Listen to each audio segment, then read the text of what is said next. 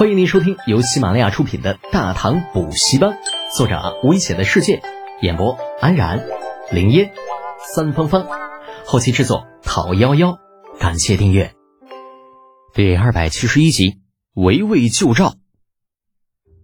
百济王都四比城，那自虎王扶余章引举国之兵东进新罗，这座刚刚被定为国都的城池便进入了严阵以待的状态。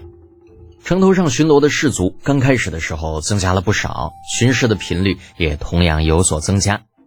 然而，随着时间的推移，啊，大军捷报频传，守城的军卒们开始懈怠起来。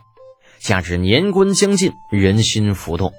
之前颁布的临时条例渐渐变成了一纸空文。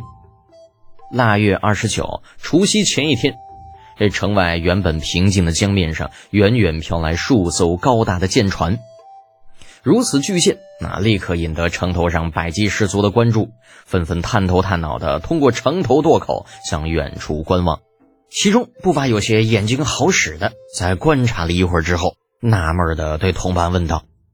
这这位谁家旗帜是一只人头上插两把刀的？此言一出，立刻引起了无数人的好奇。什么人头？什么刀？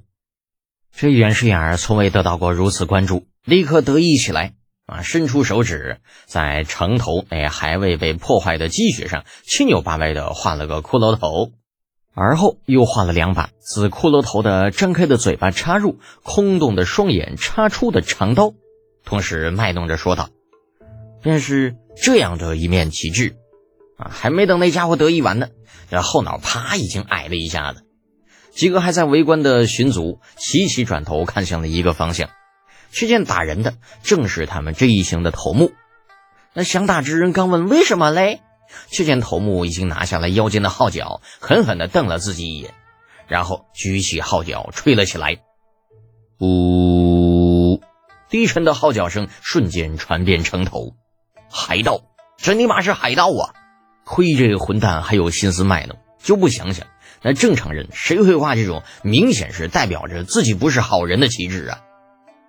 号角声渐渐的低了下去，整齐的脚步声响起，很快千余士卒接替了巡防士卒的位置。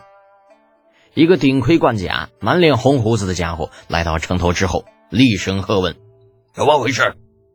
那吹响号角的头目已经停了下来，伸手一指远处大船的方向：“将军，海盗，海盗！”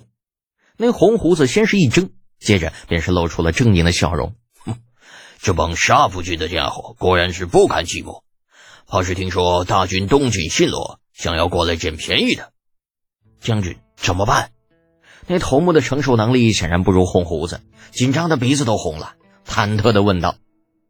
红胡子先是眯着眼睛向远处望了望，心中迅速盘算了一下，咧嘴露出满口金灿灿的牙齿，信心十足道：“嗯，不过就是几艘船而已。下令开水门，随时出城，围而见之。”将军呐，要不再考虑一下？考虑个屁！让红胡子冷冷的丢下一句，下城而去。距离四比城五里处的宽阔河道上，四艘巨船一字排开，旗舰甲板上。金俊英头上冷汗不停地往外冒着，耳中隐约传来的号角声让他艰难地咽了口唾沫。德德姐，要不咱们还是撤吧？那可是四比百济王都，我们这么一点船给人家塞牙缝，只怕都不够。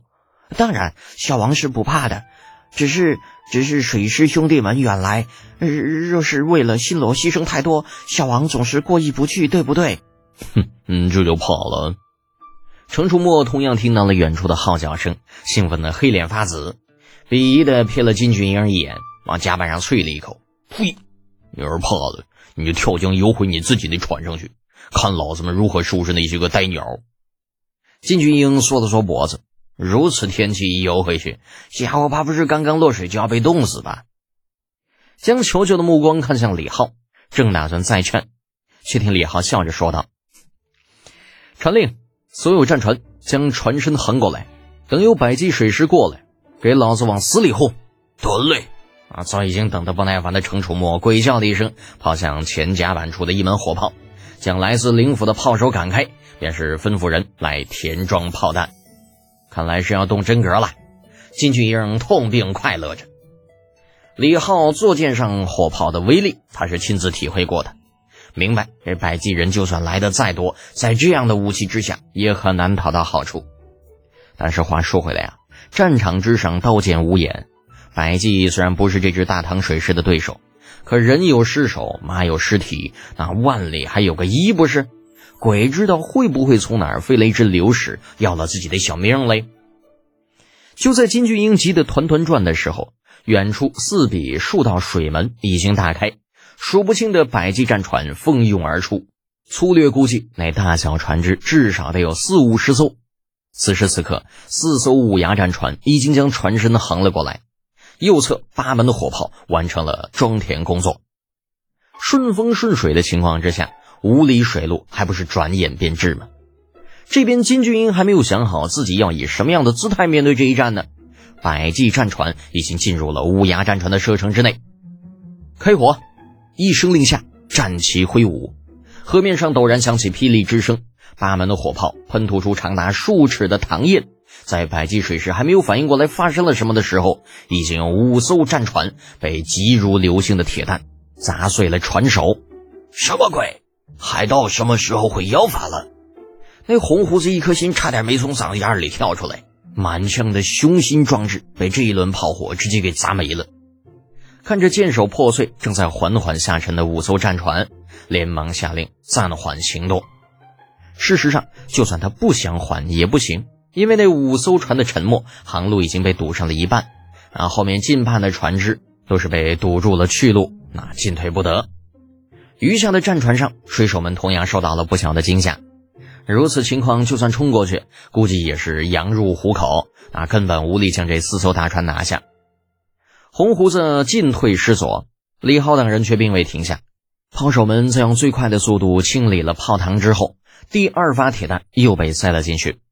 但听得旗舰上程楚墨鬼叫了一声，便又是一炮轰了出去。但见这一炮出膛之后，不偏不倚，那正正好好的砸在了百济的旗舰之上。透过望远镜，李浩清楚的看到某个正在比比划划、瞎逼逼的红胡子，直接被这铁弹砸得血肉模糊，数百百济舰队瞬间大乱。厉害呀！那望着一炮建功的程楚墨，李浩挺起大拇指朝他比了比。哪知这程憨憨竟是把脸憋得通红，讷讷半晌才支吾出一句。嗯嗯，那个，嗯，其实我瞄的是他边上第三艘船。